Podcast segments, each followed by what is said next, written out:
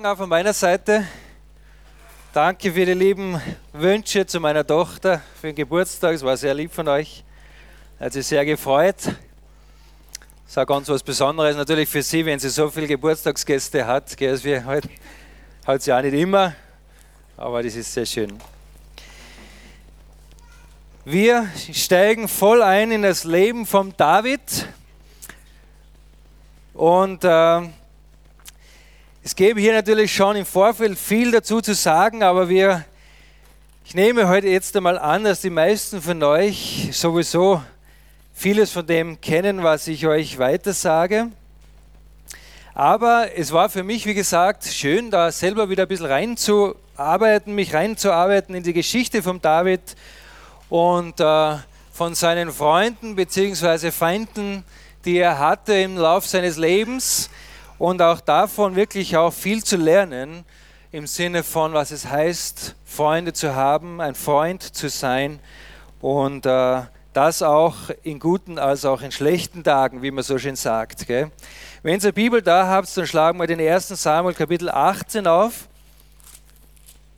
Ich wollte da jetzt keinen äh, verunsichern, also wenn es keine Bibel da hast, ist es egal. Gell? Ich lese sowieso vor.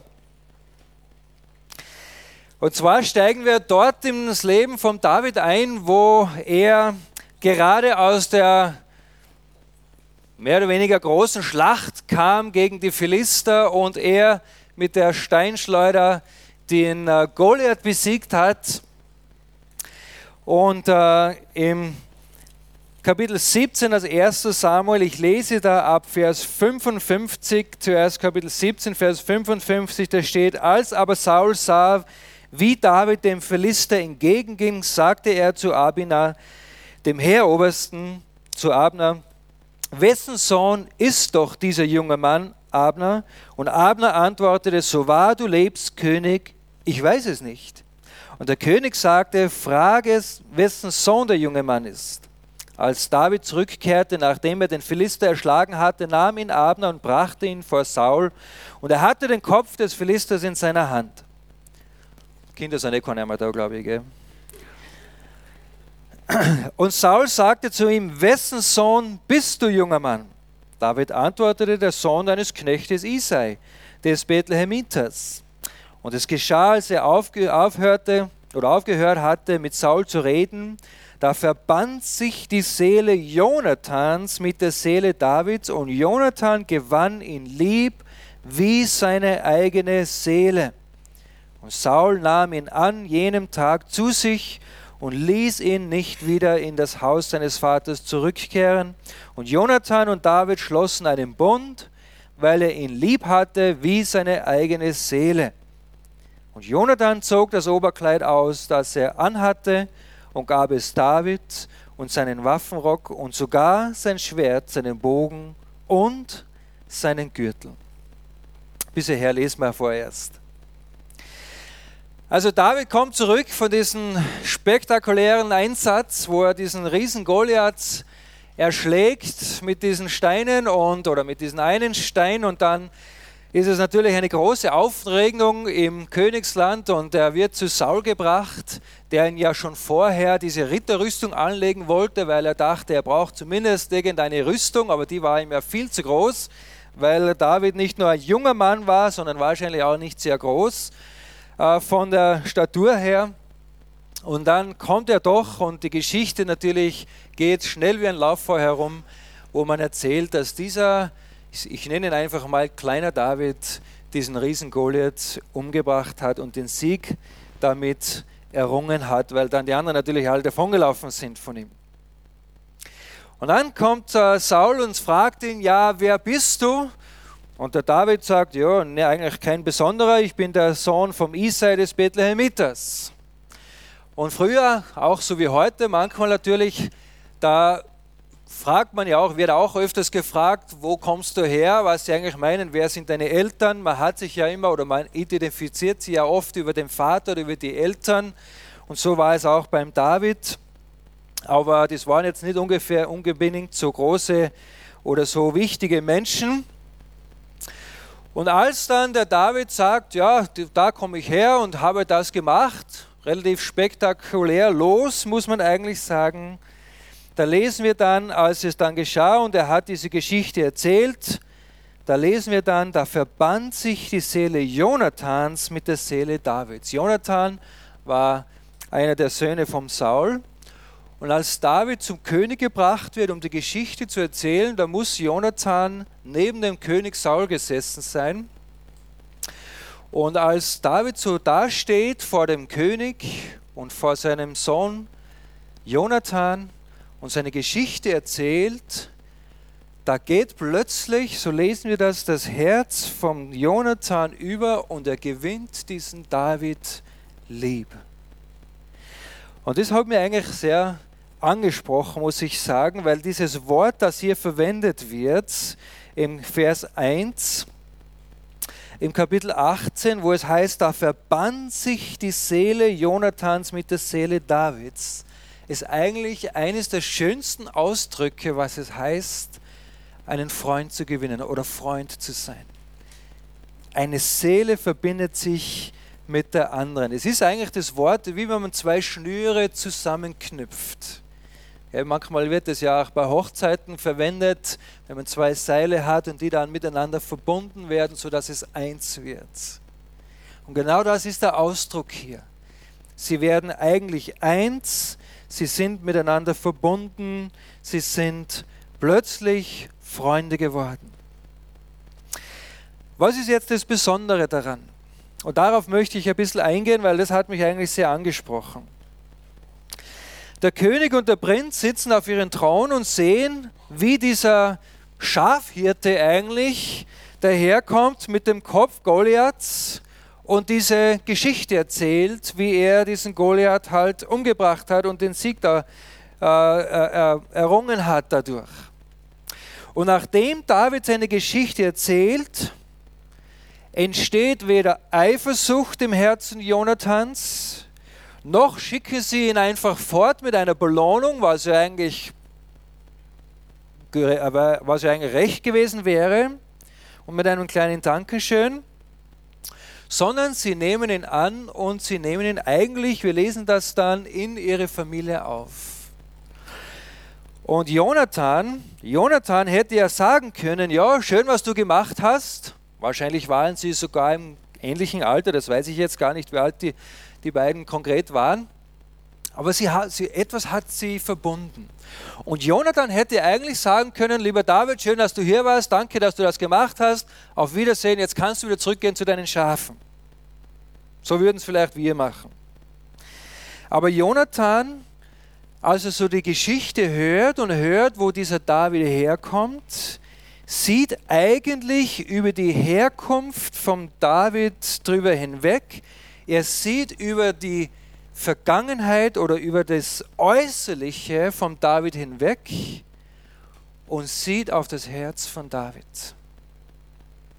Unabhängig von Davids Herkunft und was er gemacht hat, unabhängig, ob er sich mit Jonathan messen kann oder nicht, Unabhängig davon, ob er mit einer Ritterrüstung kommt oder einfach mit einem Hirtengewand, für Jonathan war klar, mit dem möchte ich Freundschaft haben. David wird angenommen, so wie er ist. Und es ist oftmals nicht sehr einfach in unserer Gesellschaft. Wir merken das selber oft. Wenn man sich vorstellt, bei jemandem, der einen noch nicht kennt, dann ist man immer schnell dabei, große Geschichten zu erzählen, wie zum Beispiel David hätte machen können, zu sagen, ja, wir haben den umgebracht und wir haben das getan und wir haben dies getan und wir sind Musiker und wir sind das und Prediger und hin und her, damit man schon ein gewisses Auftreten hat. Man will ja, wie ich gestern gesagt habe, dazugehören. Man will ja angenommen werden.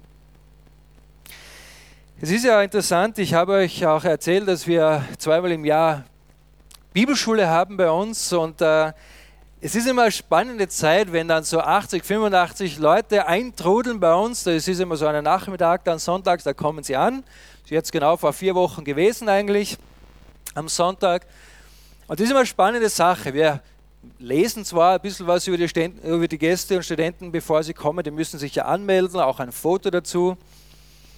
Aber meistens schaut man die dann eh nicht so genau an. Und wenn sie dann so daherkommen, das ist immer ganz witzig, was da für die Typen daherkommen. Gell?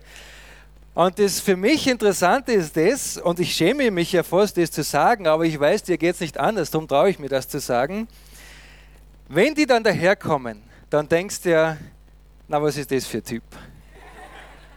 Kommt daher, Haare irgendwo, so Muskelprotz, Piercings überall und man ist dann schnell dabei und ihr kennt das wahrscheinlich, aber wahrscheinlich bin ich nur der Einzige, ich weiß es nicht. Man steckt die dann bald so in eine Schublade. Gell? Man denkt ja, das sind so diese Troublemakers. Gell? Es gibt ja manchmal so unter dieser Gruppe zwei, drei so Leute, die sind dann so diese Troublemakers. Gell? Also Schublade, Troublemaker. Gell? Tattoos, so ein bisschen wild und so, große Klappe. Und schon wirst du in eine Schublade gesteckt. Oder da kommt eine daher, ganz hübsch, gell? ganz elegant, Riesenkoffer, drei, vier Koffer, kannst eh was nicht schleppen. Sofort in die Schublade, arrogant, mit der wir sicher keine guten Gespräche haben, die ist nur hier, dass sie einen Mann findet für ihr Leben. Okay? Und so das würde man natürlich nie sagen, sowas, das ist ja schon klar. Aber so beginnt man zu denken. Gell? Und dann hast du 85 Menschen, die da reinkommen, zack, und 85 Schubladen fast. Gell? Der kommt in die, der kommt in die, der kommt in die. Und dann interessanterweise, wenn du dann natürlich diese Leute kennenlernst, merkst du, wie falsch du gelegen bist mit diesen, äh, mit diesen Schubladen, wo du sie hineingesteckt hast. Aber das ist schon interessant, wie das oftmals sogar, man will das ja gar nicht. Aber es passiert oft automatisch, da sieht man jemanden, genauso wie du mich gestern gesehen hast, du kannst es ruhig zugeben, und hast mich in eine gewisse Schublade geschickt. Wahrscheinlich hast du sogar recht damit, wie auch immer, das wird sich schon herausstellen. Aber es geht uns allen gleich. Weil wir natürlich sehr oft auf das Äußere schauen und auf das, was wir hören über Menschen und dann sie sofort in diese Schublade oder zumindest in eine davon reinstecken. Unseren Gästen geht es ganz gleich mit uns. Die sehen uns, so wie du mich gestern oder heute. Und es war ganz witzig, gerade heuer wieder ist eine Frau auf mich zugekommen, die ist schon oft bei uns im Downhof gewesen. Und jetzt war sie, glaube ich, zwei oder drei Jahre nicht da. Und dann sagt sie zu mir, weißt du, du bist in letzter Zeit so erwachsen geworden, so männlich, hat sie gesagt. Gell? Und dann habe ich gedacht, ja, was meint sie jetzt damit? Gell? Meine, mit 37 kann man schon mal erwachsen sein und so, gell? Und, und auch ein bisschen so äh, wie ein Mann ausschauen oder so. Gell? Aber was sie so gemeint hat, glaube ich, ist einfach, ich war irgendwie anders, so von der Art her oder was. Und eigentlich habe ich es interessant gefunden, weil ich habe mit dieser Frau eigentlich nie was zu tun gehabt. Also die kennt mich ja gar nicht wirklich. Aber so hat sie irgendwie gemerkt, ja, ich bin, habe mich irgendwie verändert, gell, wie auch immer sie das gemerkt hat. Man weiß noch nicht genau, soll man das als Kompliment nehmen äh, oder ist es eher äh, eine kritische Feststellung oder wie auch immer. Das Interessante ist, dass oft ist man ja eigentlich geschockt, wenn wir merken, man wird nicht von jedem so akzeptiert, wie man ist. Weil wenn man in eine Schublade gesteckt wird, dann kann es auch sein, dass man nicht gleich so akzeptiert wird, wie man eigentlich ist. Und es kann gut sein, dass es etwas in uns gibt, das uns dazu führt, dass uns Menschen, manche Menschen auch ablehnen. Das kann schon sein. Und oft genug ist ja das Äußerliche, ja, wie sich Menschen zeigen, wie Menschen sich verhalten, nichts anderes als ein Fenster in ihre Seele, wo man nachschauen muss, warum sind die Menschen so, wie sie sind.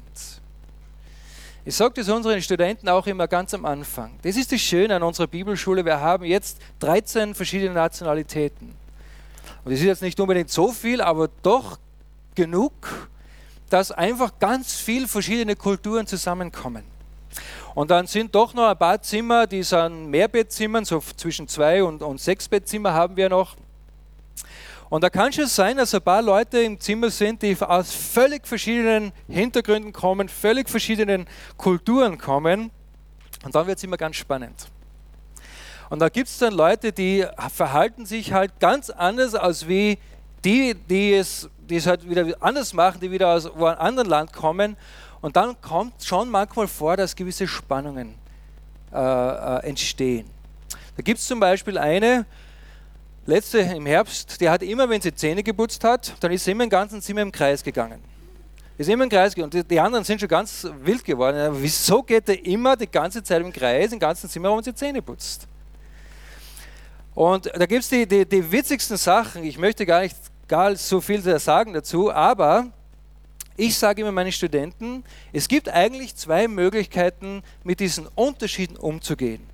Entweder ihr sagt, das ist alles Blödsinn, was der da macht. Okay, mal die Amerikaner, die sind ja immer die, die was ist alles, alles cool und alles okay and everything is awesome. Okay? Und, äh, und wir Österreicher und Deutsche, wir sind da eher korrekter bei manchen Sachen. Okay, ich nehme ja uns Österreicher da mit hinein, um fair zu sein. Und, da, und dann hast du noch vielleicht jemand aus Afrika dabei oder jemand aus Australien oder sonst wo und da kommen die wildesten Sachen vor. Und dann sage ich immer, es gibt eine Möglichkeit, zwei Möglichkeiten. Entweder ihr sagt, es ist völliger Blödsinn, eigentlich musst du es so machen, weil wir machen es immer so. Bei uns in Deutschland, wir machen das so und darum musst du es auch so machen. Oder du sagst, hm, warum geht die immer im Kreis, wenn sie ihre Zähne putzt? Und geh mal auf sie zu und frag sie, woher kommst du? Und versucht daraus zu lernen. Wir haben im Sommerprogramm auch äh, bei unseren äh, erlebnispädagogischen Programmen so lustige äh, Spiele eigentlich, die wir auch machen, wo man auch viel daraus lernen kann. Und da gibt es eine Sache, da müssen die immer nach, äh, nach Tieren so Laute machen. Jeder bekommt einen, ein Tierlaut, das müssen sie dann machen. Und da sind halt äh, so acht Leute in der Gruppe und die müssen dann mit verbundenen Augen ihren Laut machen. Zum Beispiel einer ist ein Frosch, einer ist eine Kuh, einer ist ein Pferd oder wie immer. Und je nach Laut müssen sie sich dann äh, in der Größenordnung dann halt so hintereinander aufstellen, Augen verbunden. Sie hören jetzt nur die Laute von den anderen und müssen sich dann irgendwie zusammenfinden, um dann eine Reihe zu bilden. Das kleinste Tier zum Beispiel vorne, das größte Tier hinten. So wie, wie man immer das macht, ist ja dann egal. Und das ist immer ganz lustig, wenn du dann einen Deutschen, einen Amerikaner hast oder einen Österreicher, einen Amerikaner. Und ich sage dann zu einem, du bist ein Frosch, du bist eine Ente und so weiter. Weil ein Frosch zum Beispiel für einen Amerikaner ja ganz anders klingt als wir für uns äh, Europäer. Die, die, die, Amerikaner sagen ja Ribbit und wir sagen Quark. Gell? Ich weiß, sagt sie auch Quark in Deutschland schon, oder? Sind wir da nicht so weit auseinander? Und naja, man lernt ja nie aus. Und das ist immer ganz witzig, wenn sie dann versuchen, sich zu finden. Es funktioniert oft nicht, weil kein Mensch, der Deutsch spricht, weiß, was Ribbit heißt. Und da hörst du Ribbit, Ribbit, Ribbit und denkst, was ist das? und, und der eine hört da einen Quark und denkt sich, ich bin ein Frosch, der ist eine Ente, also der ist. Versteht ihr, was ich meine? Und dann kommen diese Unterschiedlichkeiten raus und wenn man dann merkt, dann geben sie die Augenbinden runter und dann wird gefragt, was warst du? Und dann sagst du, ja, ich war ein Frosch. Sagst du, was warst du? Ein Frosch? Ja, wie hast du gemacht? Ja, Quark. Quark, sagt der Amerikaner, das machen bei uns die Enten, aber doch kein Frosch. Und du sagst, Ribbit? Ribbit habe ich mein ganzes Leben noch nie Ribbit gehört. Was ist das überhaupt? Bei uns in Deutschland macht der Frosch Quark und Schluss. Ja, so ist das. Und dann gibt es genau diese zwei Möglichkeiten. Entweder du sagst, deine Eltern und deine Lehrer haben dir nur Blödsinn gelernt, Ribbit gibt es gar nicht, die Frösche machen Quark und sonst nichts. Und du sagst ihm eigentlich, du liegst falsch. Oder du sagst, hm, habe ich wieder was dazugelernt. Und so können wir in diesen Unterschiedlichkeiten eigentlich lernen, wenn man das will. Aber seht ihr, oftmals sind die Dinge, die wir in anderen Menschen sehen, nichts anderes als ein Fenster in ihre Seele, in ihr Innerstes. Und das gilt es zu entdecken. Wir haben jetzt einen männlichen Student bei uns, auch aus Amerika. Der ist zum Frühstück heruntergekommen. Wir haben auch immer gemeinsam 8 Uhr Frühstück. Und dann kommt er daher mit seiner Schachtel und er setzt sich zu mir an meinen Tisch stellt diese Schachtel am Tisch und fängt an auszupacken. Denke ich mir, was macht er jetzt da? Und dann stellt er eine rosarote Teekanne aus dem, aus, auf dem Tisch mit einem rosaroten Blumenherz drauf und einer Tasse da sind auch so Blumen drauf, und einen Löffel, da ist die Sissi abgebildet drauf gewesen. Weil der war in Wien, da war ein schöner Brunnen und da hat er sich das äh, im, im, im Tourismusladen gekauft. Und dann schaue ich auf diesen Mann und auf diese rosarote Teekanne auf die Tasse mit den Blumen, auf den Löffel mit der Sissi. Und was glaubst du, in welche Schublade ich den gesteckt habe?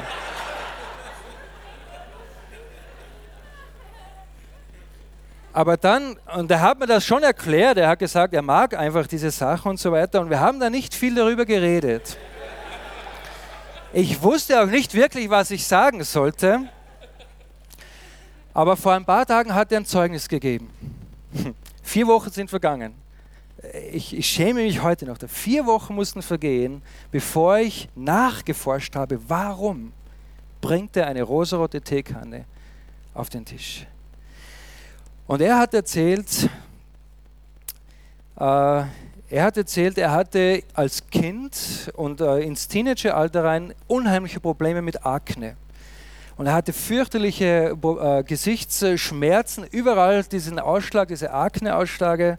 Ausschläge und er hat Medikamente genommen und sein Gesicht brannte und alles war einfach furchtbar. Und das kam schon von Kindheit an und ging über einige Jahre bis hinein in die, in die Schulalter natürlich. Und dort in der Schule hat man ihn natürlich nie wirklich angeschaut. Und wenn man ihn angeschaut hat, dann hat man ihn Pizzagesicht genannt, weil er ausgehört hat wie eine Pizza, Salami-Pizza mit, mit was weiß ich drauf. Und so hat er eigentlich den größten Teil seines Lebens Ablehnung erfahren, Spott ertragen müssen, Schmerzen ertragen müssen und wollte sich eigentlich ein Leben lang nur verstecken. Und wenn dann einer wie er sagt, und Jesus, und ich habe das erkannt, Jesus liebt die Menschen so, wie sie sind und nicht, wie sie ausschauen. Wenn das dann aus dem Mund eines solchen Mannes kommt, dann verstehst du, wie er wirklich ist. Und dann verstehst du auch, warum er Dinge macht, die er macht. Und seht ihr, das meine ich. Wir müssen lernen, diese Fenster, die wir sehen im Menschen, durchzuschauen und erkennen, wieso sind Menschen so, wie sie sind. Und ich glaube, äh, der Jonathan, der hat das, der hat das gekonnt. Der sieht David herkommen er ist ein Schafhirte, er hat wahrscheinlich seine schmutzigen Schafhirtekleider an. Und ein Schafhirte damals war eigentlich einer der erniedrigsten Berufe, sage ich. Nicht, wirklich nichts Besonderes. Und dann steht er da vor dem König und erzählt die Geschichte und Jonathan schaut nicht auf sein Äußerliches, sondern er hört David zu und er schaut auf sein Herz. Es ist gut, wenn wir beginnen, aufeinander zu achten und zu schauen und zu lernen, über diese äußerlichen Dinge hinwegzuschauen. Saul allerdings war da ein bisschen anders. Jonathan hat über das alles hinweggeschaut. Er hat nur, er hat gesagt, er, er wusste, wo er herkommt und so weiter und er hat ihn als Freund angenommen. Und wahrscheinlich hat sich David auch gedacht, dass er auch vom König Saul angenommen war. Und das war er zu Anfang auch. Wir lesen das ja. Sie haben ihn zu sich aufgenommen und sie ließen ihn gar nicht mehr nach Hause gehen, sondern er wurde jetzt eigentlich Teil von der Familie.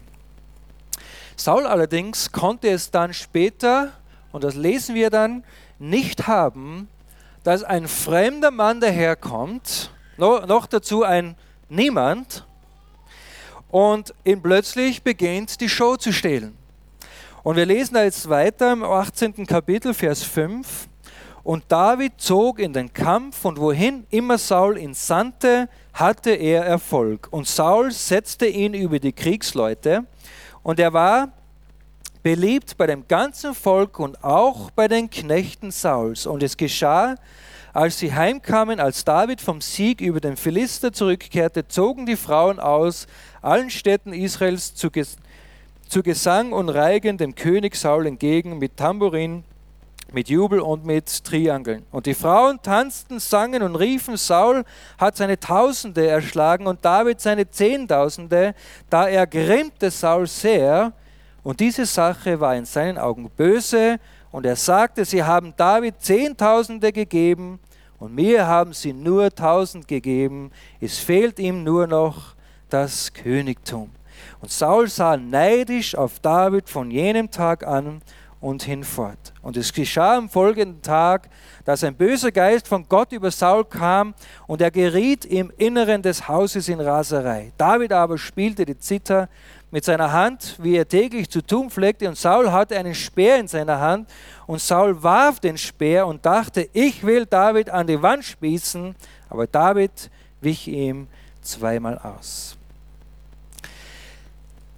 Saul konnte es nicht ertragen, dass David plötzlich daherkommt, eigentlich ein Niemand, und plötzlich stiehlt er ihm die Show und wird so mächtig und wird so, und es ist typisch, Mann merkt plötzlich, dass selbst die ganzen Frauen nicht mehr zu ihm kommen, sondern plötzlich gehen alle Frauen zum David. Ich meine, das bringt jeden Mann irgendwo ein bisschen in Raserei. Und so wird er eifersüchtig und versucht ihn sogar zu töten. Er konnte es nicht ertragen, dass jemand besser wird und mehr Achtung bekommt als König Saul selbst.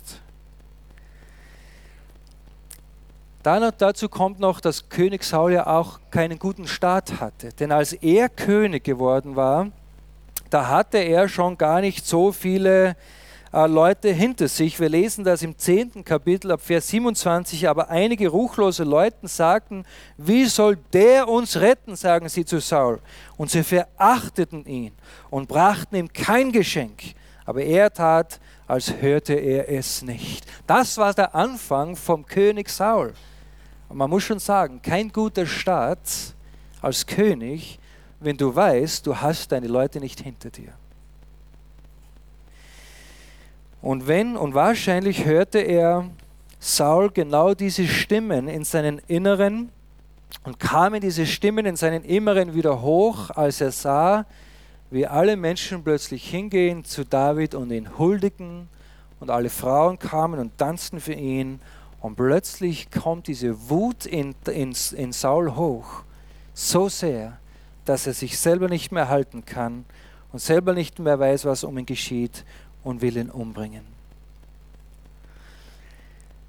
Ein gewisser Pearl Seidenstricke Buck hat mal gesagt, die gefährlichsten Herzkrankheiten sind immer noch Hass, Neid und Geiz. Wobei der Hass ja meistens durch Neid und Geiz entsteht, wie man bei Saul gut erkennen kann. Und so hatte für Saul eigentlich eine schwierige Zeit begonnen. Alles deutet darauf hin, dass Saul mehr und mehr in den Hintergrund rückt und David mehr und mehr in den Vordergrund. Eine Begebenheit nach der anderen tragen dazu bei, dass David immer beliebter wird und Saul, der Hass im Saul immer größer wird. Seht ihr, das ist so eine Sache mit der Freundschaft. Ich kenne das ein wenig auch aus meinem Leben. Wenn du einen guten Freund hast und dieser gute Freund oder diese gute Freundin sind auf gleicher Ebene, dann kommen wir immer gut aus miteinander. Weil dann weißt du, wir sind auf einer Ebene, wir machen alles gemeinsam, wir können zwar nicht alles gleich gut, aber wir sind so im Großen und Ganzen auf einer Ebene. Wenn du aber plötzlich merkst, dass dein Freund immer besser wird und immer besser wird, in einer Sache, wo du aber eigentlich auch besser sein möchtest, du schaffst es aber nicht, dann merkst du plötzlich, ist schon ein guter Freund, aber, aber alles ist nicht gut darin. Ich möchte eigentlich nicht, dass er besser wird als ich. Und wenn noch du dazu beigetragen hast, dass dein Freund besser geworden ist als du, dann denkst du dir, hätte ich das bloß nicht gesagt oder hätte ich das bloß nicht getan. Jetzt hat er mehr Erfolg als ich, mehr Ansehen als ich, besser im Sport als ich, besser in den manchen Dingen als ich. Und das können wir nicht ertragen. Bei Saul war es genau so. Es hat ihm, ihm zu nagen begonnen innerlich, dass er merkte, dieser David wird plötzlich immer größer und größer und beliebter. Und genau an diesem Punkt kommt jetzt Jonathan ins Spiel und diese tiefe Freundschaft, die sich in dieser kurzen Zeit, aber auch in dieser schwierigen Zeit gebildet hat. Jonathan bedeutet ja, der Herr hat gegeben. Und das ist eigentlich auch ein schöner Begriff oder eine schöne Beschreibung genau in dieser Situation. Jonathan wurde dem David gegeben als Freund, damit David zu dem Mann werden kann und konnte, zu dem Gott ihn berufen hatte. Jonathan wird jetzt zum Mittler zwischen seinem eigenen Vater und David, seinem besten Freund und seinem Vater, so sehr, dass er dadurch sogar sein eigenes Leben riskiert. Wir lesen das später dann im Kapitel 20, Vers 32. Und Jonathan antwortete seinem Vater Saul und sprach zu ihm, warum soll er sterben? Was hat er getan? Da schleudert Saul den Speer nach ihm, nach seinem eigenen Sohn, um ihn zu durchbohren. Und Jonathan erkannte, dass es bei seinem Vater fest beschlossen war, David zu töten. Wie konnte er das erkennen? Weil er sogar den Jonathan umbringen wollte. Die Wut im Herzen Davids, im Herzen Sauls war so groß, er hatte sich nicht mehr unter Kontrolle und hätte fast seinen eigenen Sohn dadurch umgebracht. Man muss sich mal vorstellen, in welch einem Spannungsfeld David und Jonathan sich befanden. Es ist schon interessant, wie oft die eigene Familie zu einem gewissen Spannungsfeld wird zwischen Menschen oder zwischen Beziehungen, zwischen Gott und Freundschaften. Bei uns war es anfangs ähnlich, als meine Frau und ich zusammengekommen sind als Freund und Freundin und es eigentlich bei uns auch fest beschlossen war, dass wir heiraten wollen. Da waren meine Eltern zum Beispiel überhaupt nicht dafür. Und es war anfangs keine leichte Zeit, weil meine Frau wusste, sie war eigentlich von meinen Eltern nicht angenommen. Erstens, weil sie evangelisch war, ich war immer noch katholisch, bin übrigens jetzt auch evangelisch. Aber das war damals wirklich noch eine große Sache, wie es auch heute noch in manchen unseren Familien ist. Wie kann ein katholischer Mann eine evangelische Frau heiraten? Das war eine Katastrophe eigentlich in meiner Familie. Und wie kann ich, wo ich selber noch so jung war, eine junge Frau heiraten, die eigentlich gar nicht dazugehörte? Versteht ihr? Und dann merkten wir beide plötzlich dieses Spannungsfeld. Und äh, es war nicht einfach. Denn seht ihr, das Problem ist immer das, Beziehungen, Beziehungen bedarf, bedürfen immer absolute Loyalität. Und ich liebte meine Eltern. Und ich wollte loyal sein meinen Eltern gegenüber. Und ich respektierte meine Eltern. Aber ich liebte auch meine Frau. Und ich wollte natürlich auch loyal sein meiner Frau gegenüber. Und da war dieses Spannungsfeld. Und da wussten wir plötzlich, wie schwer es sein kann, wenn man zwischen zwei Parteien steht. Ich erkannte das. Und man weiß jetzt momentan nicht, wie soll man damit umgehen. Und in genau so einer Beziehung war eben auch David und Jonathan. Ziemlich kompliziert und auch riskant. Aber so Konflikte, und das ist eigentlich das Schöne, Konflikte sind eigentlich immer ein guter Test, um zu sehen, wie tief eine Beziehung eigentlich sein kann. Wir lesen das zwar, dass äh, Jonathan und David, dass sie so eng verbunden waren, aber jetzt kam der Punkt, dieser Test, um zu schauen, wie tief war ihre Freundschaft wirklich. Und so können auch Konflikte, die du und ich, die wir erleben in unseren Beziehungen, auch immer ein guter Test sein, wie, wie fest sind wir eigentlich miteinander verbunden. Es ist auch gut zu wissen, wenn man verheiratet ist. Das war ja anfangs so, also soweit ich mich noch erinnern kann, die ersten zwei Jahre, nachdem wir verheiratet waren, es waren ja wirklich, also da waren wir wirklich auf, auf, auf Wolke 7, weil wir hatten nie ein Argument, wir hatten fast nie gestritten oder gar nicht gestritten, nehme ich mal an, in den ersten Jahren. Es war alles super, wir sind ja eigentlich mehr oder weniger auch gemeinsam aufgewachsen. Wir waren beide noch sehr jung, wo wir uns kennengelernt haben. Es war eigentlich alles ziemlich einfach so gesehen.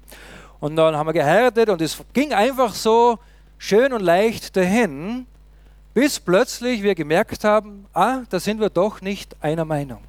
Und plötzlich haben wir doch begonnen zu argumentieren, zu streiten, Konflikte zu haben. Und das sind genau die Zeiten, die Punkte, wo du merkst, jetzt wird unsere Beziehung getestet. Viele Menschen sind leider nicht mehr bereit, diese, diesen Test durchzumachen diese Prüfungszeiten durchzumachen. Und viele Beziehungen gehen leider darum auch zu Ende, weil sie nicht bereit sind, Konflikte durchzuleben. So wie Jonathan und David zu sagen, ja, es ist schwierig, aber wir gehören zusammen. Wie oft haben meine Frau und ich schon gesagt, ja, es ist schwierig, aber wir wissen, wir gehören zusammen. Und es ist gut. Wir haben gerade unlängst, wo, wo war das? Da, ich glaube, der Ulrich Berzani hat es gesagt bei Pro Christ, wo er ein altes Ehepaar interviewt hat und wo es auch genau um diese Sache ging, um Beziehungen, Liebe, Ehe. Wo er ein altes Ehepaar interviewt hat, die schon ewig lang verheiratet waren und er sie gefragt hat, warum seid ihr immer noch so glücklich verheiratet und es, es passt einfach so zwischen ihnen. Da hat dieser alte Mann gesagt, ja weißt du, in meiner Generation, da haben wir noch gelernt, kaputte Dinge zu reparieren. Heute leben die jungen Generationen in einer Wegwerfgesellschaft. Wenn wir merken, etwas läuft nicht mehr rund, wird es weggeworfen. Wir leben in einer Wegwerfgesellschaft und das zieht sich auch in unseren Beziehungen durch. Und wir sind es nicht mehr gewohnt, Dinge zu reparieren, Konflikte einzugehen und daran zu arbeiten. Jonathan riskierte sehr viel durch die Freundschaft mit David. Er riskierte seinen Vater zu verlieren. Er riskierte seine Thronfolge zu verlieren. Und er riskierte natürlich auch sein eigenes Leben zu verlieren. Aber Jonathan wusste, es war recht vor Gott. Irgendwie hatte er das gespürt und wusste, es war richtig. In Kapitel 18, Vers 3 lesen wir, und Jonathan und David schlossen einen Bund, weil er ihn lieb hatte wie seine eigene Seele. Und Jonathan zog das Oberkleid aus, das er anhatte, und gab es David und seinen Waffenrock und sogar seinen Schwert, seinen Bogen und seinen Gürtel. Das ist ein riesiges Symbol. Denn Jonathan übergibt David eigentlich hier symbolisch seinen eigenen Status als Königssohn inklusive das Recht auf die königliche Erbfolge. Indem das Jonathan alles ihm gibt und sogar sein Oberkleid und ein Schwert und seinen Bogen und seinen Gürtel, sagt Jonathan zu David, zu David, David, du bist einer von uns Du bist, hast genauso das Recht auf die Thronfolge wie ich als der leibliche Sohn vom König. Weil Jonathan hat verstanden, dass David von Gott auserwählt wurde und damit hat er alles in seiner Macht, was in seiner Macht stand, getan, um das Leben von David zu schützen und ihn groß zu machen, damit Gott das tun kann, was er vorhat im Leben von David und aus Gehorsam Gott gegenüber eigentlich gibt er sein Leben, seinen Status als Prinz auf, seine Thronfolge für David, weil er wusste, es war recht vor Gott. Und hier wird eigentlich Jonathan zu einem Vorbild dessen, was Jesus Christus für uns getan hat. Im Philipper Kapitel 2 lesen wir das. So erfüllt meine Freude, sagt Paulus, dass ihr dieselbe Gesinnung und dieselbe Liebe habt, einmütig eines Sinnes. Ist eigentlich der gleiche Ausdruck, was wir lesen bei David und Jonathan, als sie ihre Seele verband. Sie waren einmütig und eines Sinnes. Nichts aus Eigennutz oder eitler Rumsucht tut, sondern dass in der Demut einer den anderen höher achte als sich selbst ein jeder sähe nicht auf das Seine, sondern ein jeder auch auf das des anderen. Das ist genau das, was Jonathan uns hier zeigt. Er handelt nicht aus Ruhmsucht, er handelt nicht aus Eigennutz, sondern in Demut achtet er David höher als sich selbst und zeigt uns dadurch, was es heißt, so zu handeln, wie Christus selbst gehandelt hat einander höher zu achten als uns selbst. Wenn wir mit unseren Studenten machen wir oft so Einheiten, wo es darum geht, auch über Beziehung und über Ehe, zukünftige Ehe zu sprechen. Einfach so, so äh, Einheiten machen, auch so Seminare machen. Und das ist eine der Fragen, die oft regelmäßig fast kommen. Da fragen sie mich dann, Martin, was hast du eigentlich von deiner Beziehung? Was hast du eigentlich von deiner Frau? Und das ist immer genau die Frage, auf die warte ich eigentlich immer, bis sie kommt. Ich freue mich immer, wenn die kommt. Denn seht ihr, das ist genau der Punkt, warum so viele Beziehungen auseinandergehen. Warum so viele Freundschaften auseinandergehen. Weil wir uns ständig fragen, was habe eigentlich ich davon? Und ich musste selber auch lernen in unserer Ehe. Wenn ich beginne zu fragen, was habe ich von meiner Frau, was habe ich, was gewinne ich von der Beziehung, dann weiß ich, ist diese Beziehung gescheitert, zum, zum, zum Scheitern verurteilt. Es kann gar nicht anders gehen. Und wenn ein Mensch, wenn ein Mann oder eine Frau schon in eine Beziehung reingeht oder in eine Freundschaft reingeht mit den Gedanken, was kann ich davon gewinnen, dann ist das der beste Anfang zum größten Fall deines Lebens. Die Frage muss immer sein, was hat meine Frau von mir? Was kann sie durch mich gewinnen? Was kann ich in diese Beziehung hineingeben, damit sie gewinnt? Damit sie bereichert wird, damit sie gesegnet wird. Und in einer Freundschaft ist es genau das Gleiche. Freunde schauen nicht auf sich, sondern Freunde schauen sie auf die anderen und sagen, was kann ich dazu beitragen, damit dieser Mensch hoch erhoben wird, dass dieser Mensch groß wird, dass dieser Mensch gefördert wird. Das ist ja auch Gemeinschaft und Gemeinde. Warum sind wir in einer Gemeinde? Nicht damit ich etwas davon habe, sondern damit die anderen etwas von mir haben. Ich möchte mich einbringen, damit die Menschen um mich herum ermutigt werden können, getröstet werden können, hochgehoben werden können. Darum bist du in der Gemeinde.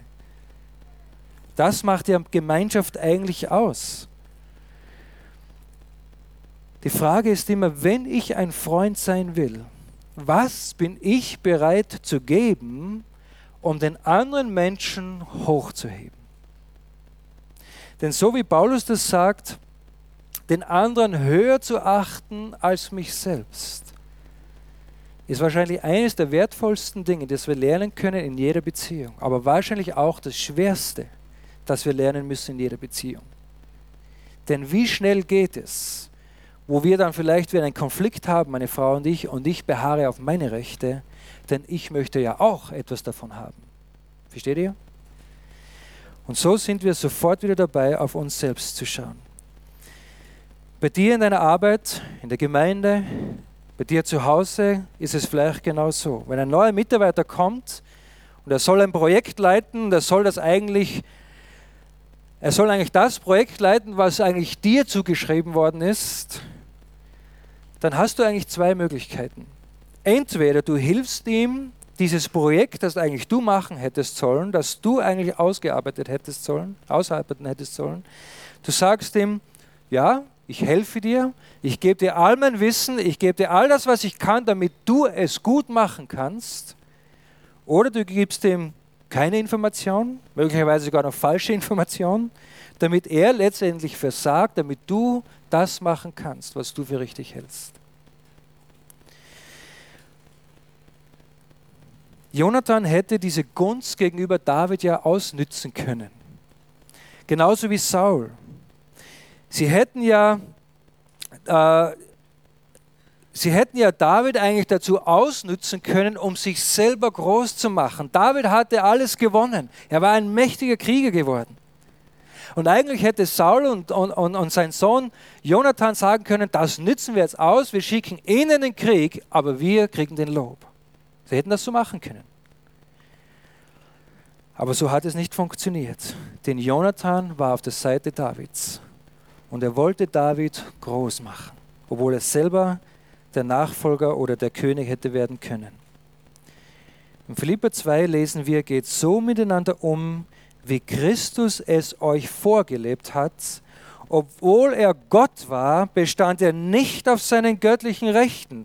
Genau das zeigt uns auch Jonathan. Obwohl er der Sohn des Königs war, bestand er nicht auf sein Recht, sondern er hat dieses Recht sogar dem David übergeben.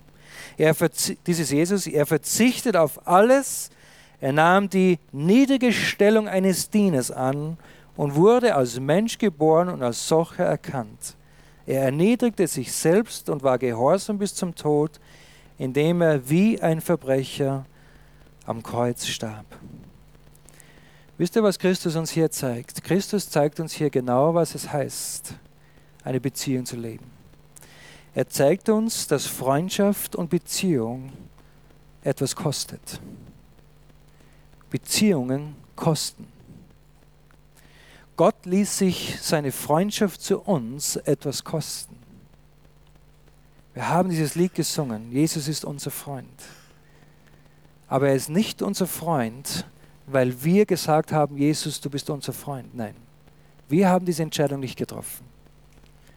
Wenn Jesus dein Freund ist, dann ist das gut, aber das war nicht deine Entscheidung. Gott hat sich dafür entschieden. Gott hat sich dafür entschieden, Jesus zu einem Freund zu machen für uns. Denn seht ihr, Gott ist ein mächtiger König. Er ist nicht nur irgendein Freund, aber er hat sich erniedrigt und wurde einer von uns und wollte Freund sein für uns. Und hat das gemacht, indem er sein Leben am Kreuz gegeben hat, damit wir sagen können, wir wollen diese Freundschaft annehmen. Wir wollen diese Hand annehmen, die Gott uns streckt und sagen, ja, auch wir wollen Freund sein mit dir, Herr Jesus. Jonathan kostet es seine Thronfolge, seinen Ruhm, seine Familie.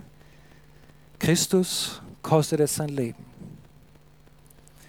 Und die Frage, die ich mir selber immer wieder stellen muss, was bin ich bereit zu geben, damit ich ein guter Mann sein kann, damit ich ein guter Freund sein kann, damit ich ein guter Vater sein kann?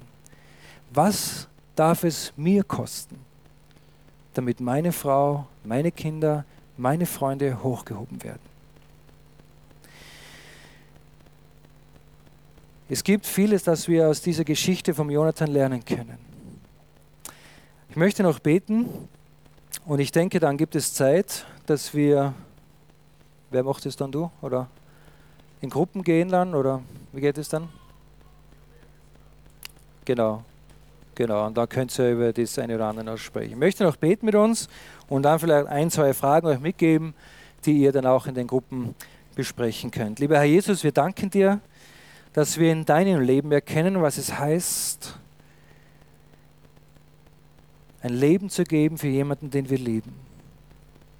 Und Herr Jesus, ich danke dir, dass du dein Leben für uns gegeben hast und dass du nicht auf uns, auf das Äußerliche schaust, sondern auf unser Herz.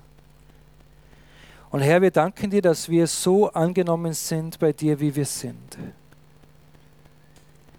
Und ich danke dir, Herr Jesus, dass jeder von uns mit unseren Schwachheiten, mit unseren Fehlern, mit unseren Äußerlichkeiten zu dir kommen dürfen und dass wir wissen, wir sind bei dir angenommen. Denn du hast dein Leben für uns gegeben. Du hast uns die Hand entgegengestreckt und uns gebeten einzuschlagen. Danke dir auch für die Geschichte von Jonathan und David, wo wir sehen, was wahre Freundschaft ausmacht und dass es was kostet. Und dass es nicht ohne Konflikte ablaufen muss, aber dass wir auch bereit sein müssen, etwas zu riskieren. Danke dir, Herr Jesus, dass auch wir nicht auf unseren eigenen Status beharren dürfen oder müssen, sondern dass wir von uns wegsehen dürfen und können, um andere Menschen hoch, hochleben zu lassen, um, um andere Menschen ermutigen zu können.